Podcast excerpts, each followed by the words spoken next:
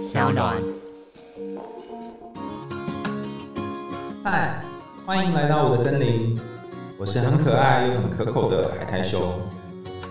海苔熊心里话，在这里陪着你。欢迎回到海苔熊心里话，我是海苔熊。今天要跟大家说一个很有意思的故事，它其实是一系列的。书籍有点像绘本，但是同时又有文字，然后是有注音的那种文字，所以读起来会有一种童趣的感觉。由亲子天下所出版的一系列的绘本，叫做《神奇干妈点》，作者是广鸠林子，画家是佳佳。这一套书在日本名为《前天堂》，在日本累计销售呢已经破百万了。台湾的翻译是由王韵杰小姐所翻译的。从二零一九年开始推出，几乎所有的读者都在书中找到自己的影子，也在很多地方引起讨论。我在读这本书的时候，就我念了第一集跟第七集，因为它实在是非常多集哈。我发现它除了有很多有趣的内容之外，它的那个画风也会让你想到有点神隐少女的感觉。所以，如果你对于汤婆婆我的意象有兴趣，我觉得这本书也是一个。或许可以让你看看，呃，所谓的魔法世界到底是长什么样子，尤其是有点日式风格的魔法世界长什么样子的一本书。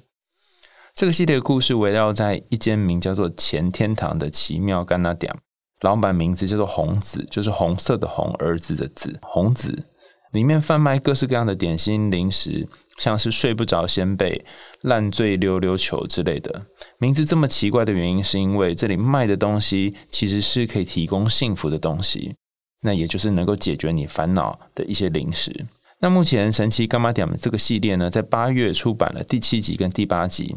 我们今天呢，就要跟大家谈第七集的一个有趣的小故事。那这个小故事也是这这个第七集的呃封面的篇首哈，所以可见它是一个很有很厉害的故事。那它有多厉害呢？我觉得这个故事，我想要特别献给在人际关系当中觉得和其他人互动觉得很烦躁，或者是你觉得每天需要戴面具上班、戴面具上课，或者是你觉得。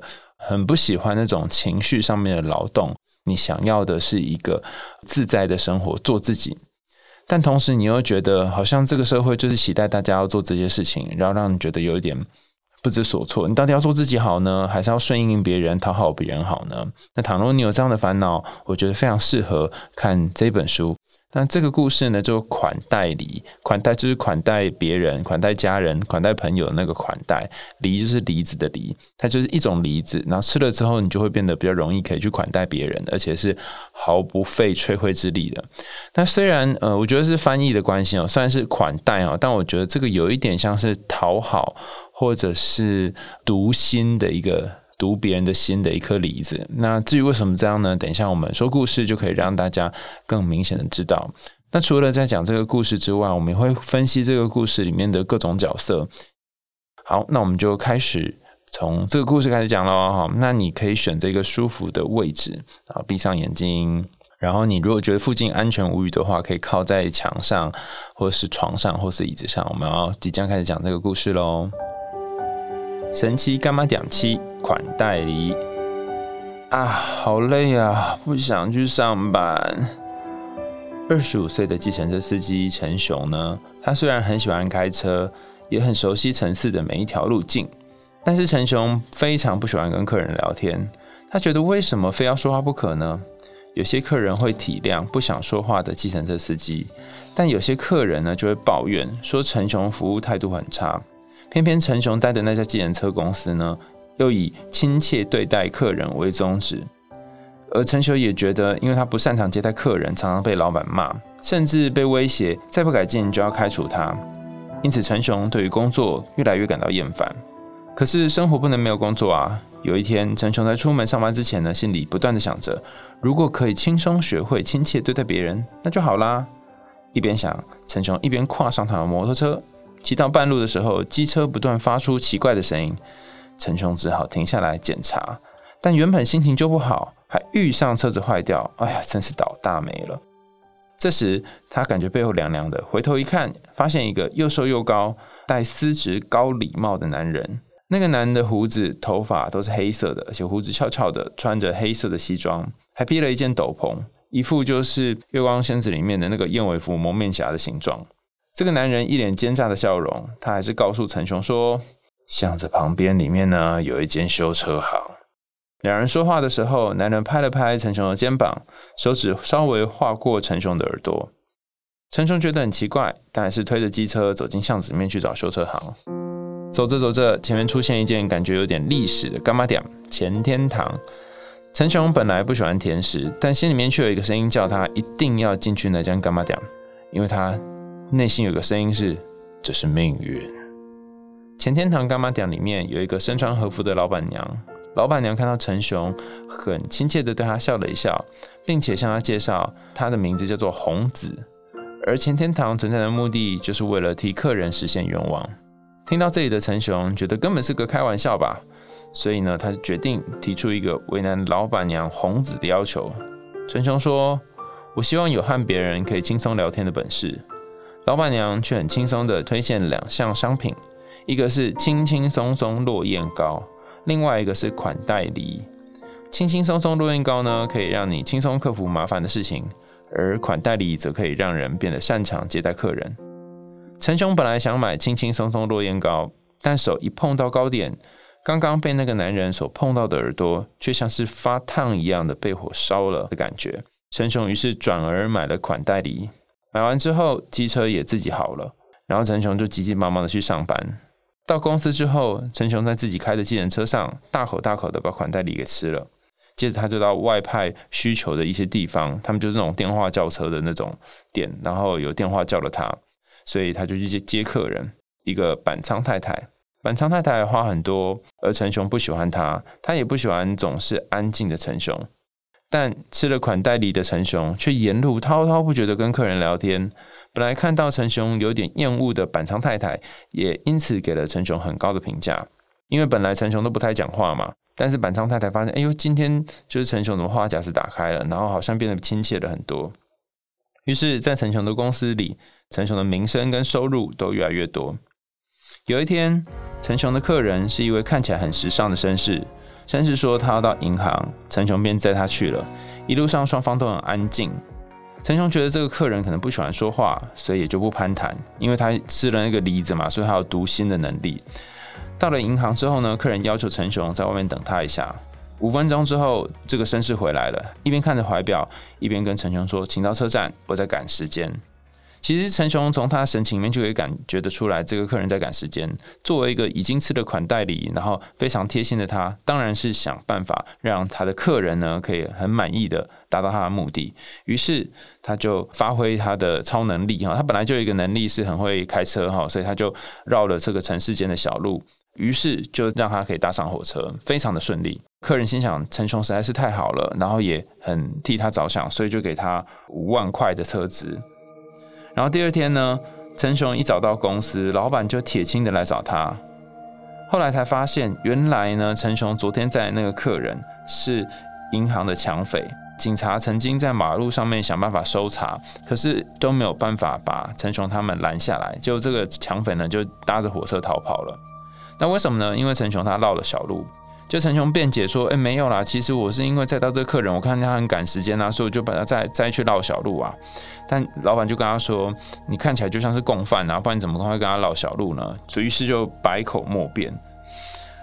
结果这个吃了款待礼的陈雄呢，哈，他虽然可以感知到别人的期待，并且满足别人的期待，但是警察朝他走来的时候，陈雄却感觉到自己的世界变黑暗了，心想：“哎，早知道就不该吃那个款待礼的。”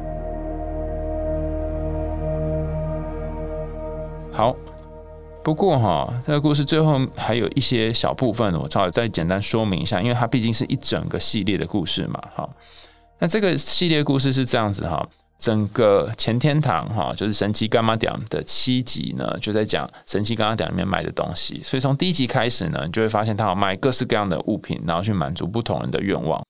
不过第七集的一开始有一个很特别的地方。就是前天堂的这个红子呢，他的对手也是倒霉糖，有一个叫电电的淀粉的淀，两个字都长得一样哈，看起来应该像是一个小女孩，我感我想象当中应该是个小女孩啊。一这电电的小女孩呢，就跟这个红子杠上了。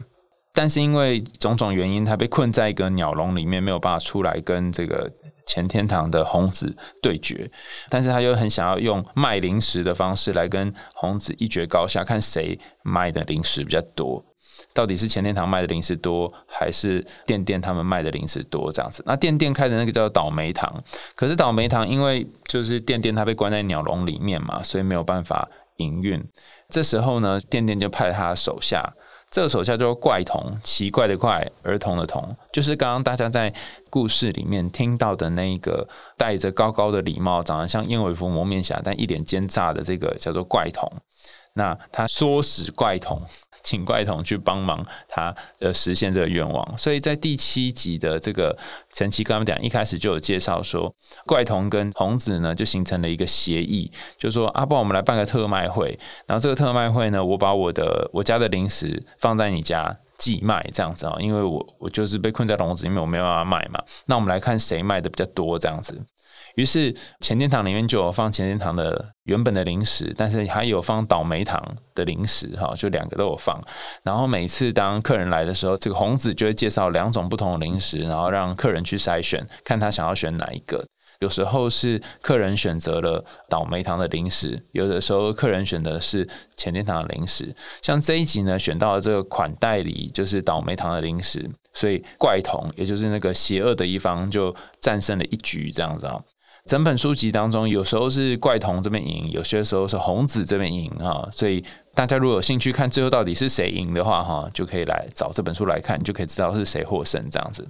这本书的架构大概讲完之后呢，我们让大家感觉一下哈。刚刚我讲这个计程车。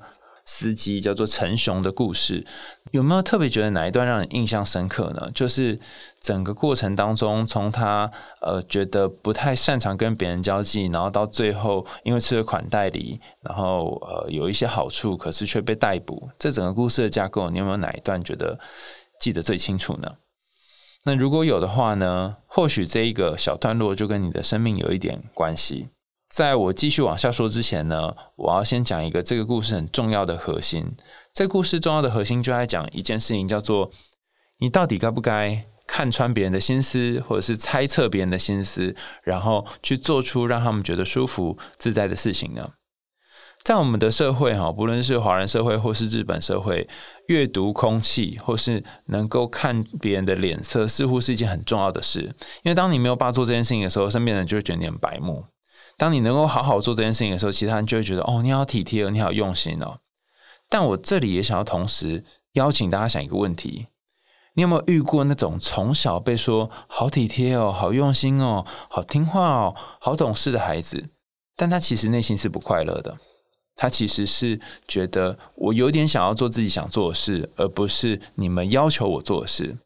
那倘若你有遇过这样子的人，倘若你有。碰过类似的角色的话，或者是你自己就是这样的人，你就可以很清楚陈雄这个人，他在吃了款待礼之后，看似可以去了解各个乘客内心的想法，可是实际上，就算他最后没有被警察抓，就算他最后载到的那个不是抢匪，他应该也会面临某一种反噬，就是发功过度，然后重伤这样子。那这个发功过度的重伤像是什么呢？我们得回到这个故事的最开始来看。我不晓得听众朋友有没有人是像这种的哈，就是你其实很不习惯跟别人交际，你其实很不想要跟其他人有太多的互动。对于你来说，社交啊，或是在 party 上面认识朋友啊，是一件麻烦的事。有人说你很内向。有人说你可能不善言辞，但是你觉得这些都无法形容你，因为对你来说最重要的事情不是什么那么内向、不善言辞，是你就不喜欢做这些很消耗情绪的事情。因为你跟其他人互动，你必须有很多的情绪，你必须有很多的表现，你就不想要做这样事，你觉得假假的，你不想戴这些面具。毕竟在其他人面前，你没有办法做真实的自己嘛。那这时候怎么办呢？这时候你可能会选择，那我就待在家里吧，我就当阿宅吧，我就不要跟太多人互动吧。可是，在你做这个阿宅，不要做太多互动的时候，你又有一种觉得哦，好烦哦的感觉。这个反感是来自于，呃，我没有办法不出去工作啊，我没办法不出去跟别人互动啊，所以我只要到公司，只要到学校，只要去开计程车，我就得遇到那些客人朋友。同事或是上司，遇到这些人，我就得有一些情绪上面的劳动啊。在心理学研究当中，发现空姐是情绪劳动最严重的一种职业，因为她必须从头到尾都挂着笑脸，就算客人不管做了什么事情，她都要很好态度的去服务客人。百货公司的柜姐也是一样哈，他们的情绪劳动也很强，因为他必须很亲切的去对待别人。所以当他们回到家的时候呢，常常就是一张脸好像是死鱼脸的样子。为什么呢？因为他已经一整天都在堆叠的笑容了。所以回到这个陈雄的故事，如果你也是像陈雄一样很讨厌这种社会交际的人，那或许你真正讨厌的呢，就是那种我在别人面前还要戴起面具的样子。那今天前天堂这个故事，我觉得最有趣的地方是，它提供了你一种可能。倘若你可以吃的某一种东西啊，在这个故事里面是款待礼，吃了之后，你就可以毫不费力的就表现出非常体贴、非常用心，然后很容易能够猜中别人的想法，很知道其他人要什么，然后你可以适时的闭嘴，适时的说话，不会在任何场合做出太白目的事，那不是很好吗？可是实际上，这个故事的安排是说，当你做了这些种种的考虑的时候，呃，有可能你只考虑到你眼前这个当事人，但是你没有顾及到其他的情境。这件事情应用在现实生活当中，就是人的注意力是有限的。在认知心理学的研究里面，我们发现注意力的资源是有一个固定的量。倘若这个资源是一百好了，如果你花全部的注意力在一个东西上面，那么你的其他地方的注意力就会变少。举一个经典的实验哈，这个实验是这样的：邀请受试者来现场观看一群人打篮球。他从头到尾呢，受试者呢一定要注意篮球在哪里，然后要盯着篮球看，不可以分心哈。就是篮球跑到哪边，他每一个位置都要记得这样子。实验结束之后，他就问那个来参加实验的人说：“哎，你知道刚刚这个篮球场上出现一只猩猩吗？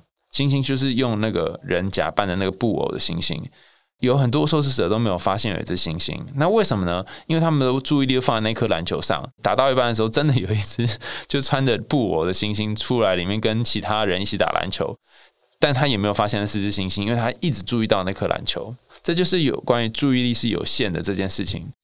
于是，当你把注意力放在某一个人身上，而你没有把注意力分散到其他地方的时候，看起来有些时候有点好处。可是，在陈雄这个故事里面，因为太在意他这个乘客想要的是什么了，他太喜欢去把这个人的需求放在自己的前面，所以他就忘记了，哎，要察言观色，要去了解他下去银行可能是偷东西，而不是去领钱等等。在故事里面是用这个注意力有限的情况下来说明，但在现实生活当中，有可能是你不小心付出了太多，你不小心在关系里面呢给对方太多的东西，然后你就一点一点的匮乏，一点一点的失去你自己。你可能不知不觉就吃了款待礼，然后吃到最后就发现，其实这并不是自己想要的样子，你只是为了讨好对方，然后所做出这样的事情。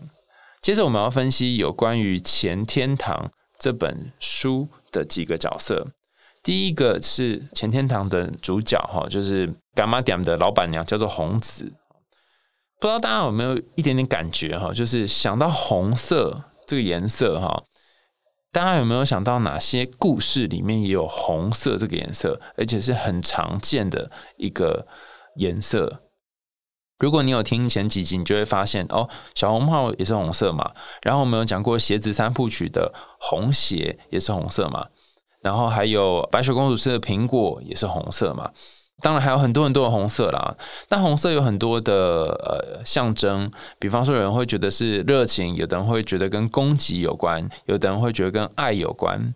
不过红色在童话故事里面经常象征一样东西，就是欲望与动力。就是你只要看到红色，你就会有一种渴望，或有一种力量。这也是为什么有一些研究发现，当女生穿红色高跟鞋或者是涂红色口红的时候，他们会比涂其他颜色口红或穿其他颜色鞋子、衣服的人更具有吸引力，然后更让其他人会把注意力放在她身上，恋爱指数会升高的意思啦哈。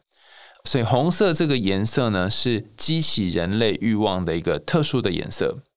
那为什么呢？哈，有很多种说法啦哈。其中一种说法是，我们在远古时期，因为那时候没有灯火嘛。所以可能我们会一群人聚在一起，然后烤火，就是哔哔啵啵拿那个树枝堆成一堆，然后开始生火这样。那看着那个熊熊的红色的火焰呢，就觉得温暖了起来。那他就缔造了一种不论是安全的或者是归属的一种渴望的感觉。所以红色如果跟欲望有关的话，我们就某种程度上可以解释为什么前天堂的这个老板娘叫做红子，而不是叫蓝子、绿子或者黄子哈，因为这是一个欲望的所在，在这个地方大家可以实现他的欲望，实现他想要完成的东西。那但是只要有欲望的地方，就一定有邪恶。只要你有渴望某一样东西，就可能会带来某一件负面的，或是你需要付出的代价。于是，在红子的这几个故事当中，不论是他卖出前天堂的东西，或是他卖出倒霉堂的东西来这里求助的主人翁呢，通常会获得一些跟现实不太一样的状况。好，如果大家对于这件事情有点不了解的话，大家就可以去想象哆啦 A 梦的漫画。呃，每次哆啦 A 梦借大雄一样东西，然后让他可以实现某个愿望的时候，通常大雄都会拿去乱用嘛，然后乱用之后就得到一个悲剧，大家就要收拾惨剧，或是惨剧没有收拾，然后就响起片尾曲，这一段就结束了。这就是前天堂的类似的架构，他会提供某一种道具或零食给现场的人，就是有苦主了，然后苦主用了之后，一开始会觉得还不错，可后来就发现会有一些缺点。那这个还不错，跟有一些缺点，其实也是一种物极必反，或者是光明跟阴影的概念。所有的东西它都有它的好处跟坏处。我记得在这个前天堂这本书里面有另外一集在讲的是一个女孩，她很希望她的排球队能够获得胜利。那她吃了前天堂的特殊的物品，这是什么物品呢？大家可以去翻这本书哈。那这物品呢，这个零食吃了之后，可以让她的队员呢都积极渴望的想要获胜的野心。可是呢？因为物极必反嘛，哈，就是这个积极渴望获胜的野心，它有一个代价，代价就是大家都为了赢而不择手段，每天练习练习都不会觉得累，可是球员之间的感情变得很差，到最后这个故事是一个还不错的结尾，哈，就是主角做了一些事情，但是在这一个故事里面，我们就知道一件事情是，如果你很想赢，那个很想赢、很想赢、很想赢的心情就会。造成某一种负面的力量在你心里面慢慢扩大，而这个力量有可能是让你们球员或者是朋友之间的相处变得有一些困难，或者是有一些裂痕。那这里面的所有的故事其实都是这样的，它一定会有一个正面的东西，有一个负面的东西，有一个好的东西，有一个坏的东西。另外，故事讲到的是有关于一个梦想屋的故事，就是一个小女孩，她很不喜欢待在她的家里，然后她很希望可以有一个属于她自己的世界。可是，当她好不容易实现这个愿望之后，她才发现，其实这个虚拟的世界呢，并不是她想要的。她还是很渴望跟妈妈之间的关系跟爱。所以，每一个这个故事的主人翁，都几乎会从这些他们看似一开始很想要、很渴望的东西当中，慢慢学的一些教训。这个有一点寓言故事的味道了哈，好像每一集都是有教育的 feel 嘛哈。不过如果我们仔细看这个前天堂一到七集的架构的话，你会发现它还有一些更有趣的隐喻藏在里面。这里呢，我想要讲的大概分成两个部分哈。第一个部分呢是红子的形象，红子呢就是刚刚讲红色的原因是什么嘛？那后来在书里面每一集哦，就真的是每一集。每一集虽然都出现红子，然后每一集红子都会出场。那每一集的出场呢，他们都会花大量的时间去描述红子身上的装扮。我真的觉得作者真是不厌其烦诶。那为什么要做这件事情呢？哈，有两个原因哈。第一个原因是因为我不知道大家有没有一种印象，就是童话故事哈，它蛮奇怪的，就是同样的事情它要讲很多遍。比方说小红帽遇到大野狼，他一定要问三次大野狼说：“哎，你的鼻子、你的手或是你的眼睛怎么这么大？”或者是三只小猪一定要被房子吹三遍之后，然后他们才会学乖。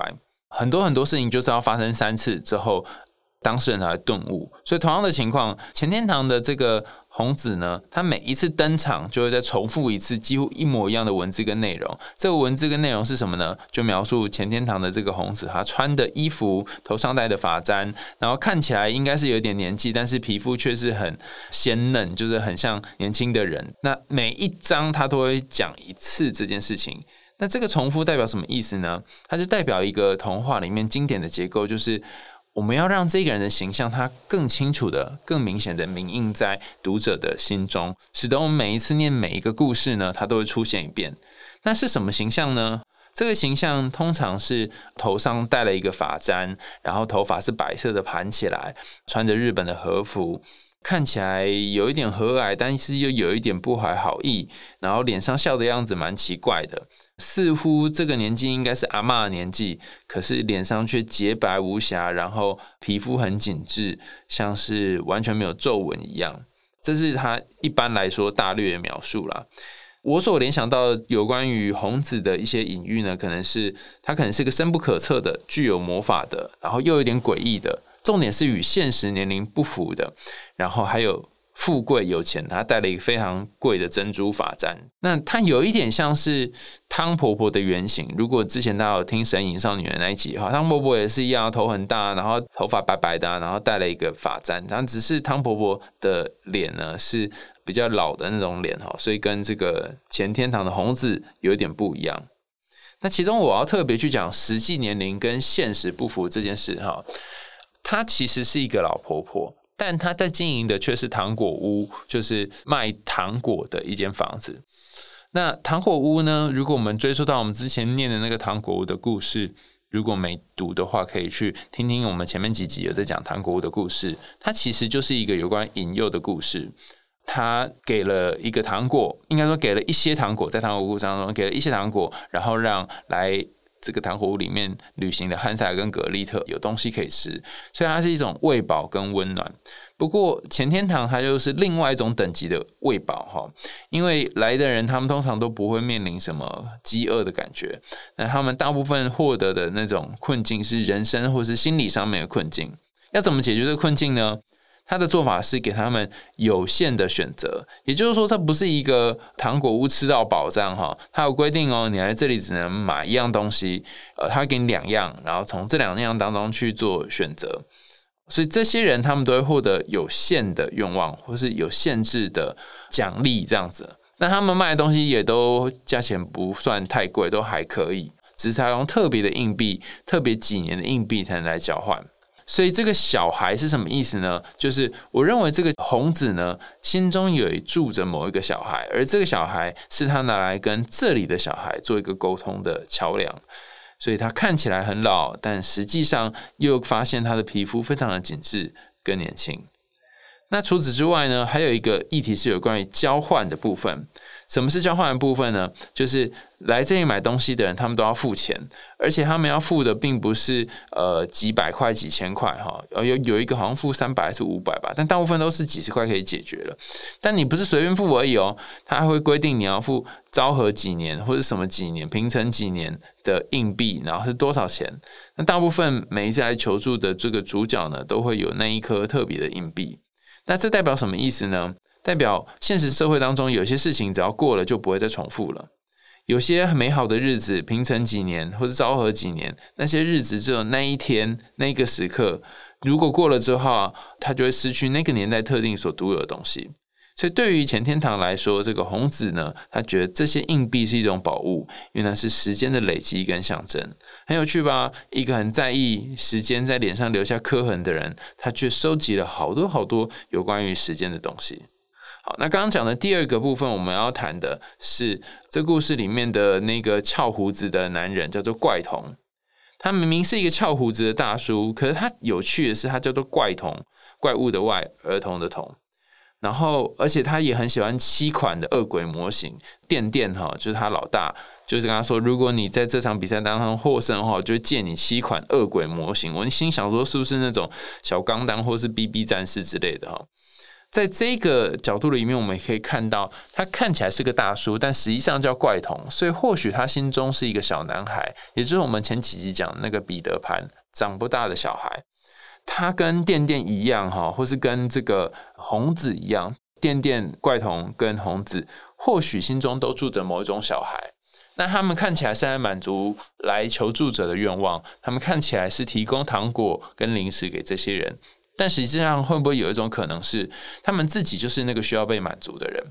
这三个小孩们，包含红子在内的三个小孩，他们透过这种提供别人服务、提供别人支持，但是又有点捉弄别人的方式，来满足心中某一种控制的感觉。因为在他们的魔法世界当中，会不会有太多东西没有办法被控制了？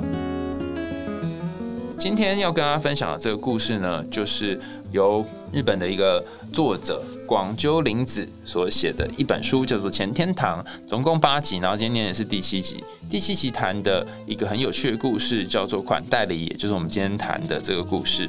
那里面我们不但分析了不同角色它的形成的原因、背后的意义之外，我们也谈谈，当你是一个过度讨好的人的时候，你可能会面临什么样的困境，以及遭遇怎样的痛苦。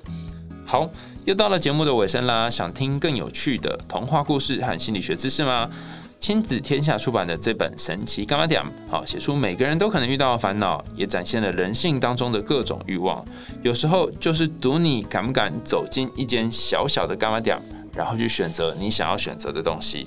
然后这些看起来名字很古怪的零食，也反映了你内心最真实的渴望。而当你满足了这些渴望，同时你也需要面对你人性最黑暗的部分，因为所有满足的愿望背后都携带着一股后坐力或者是副作用。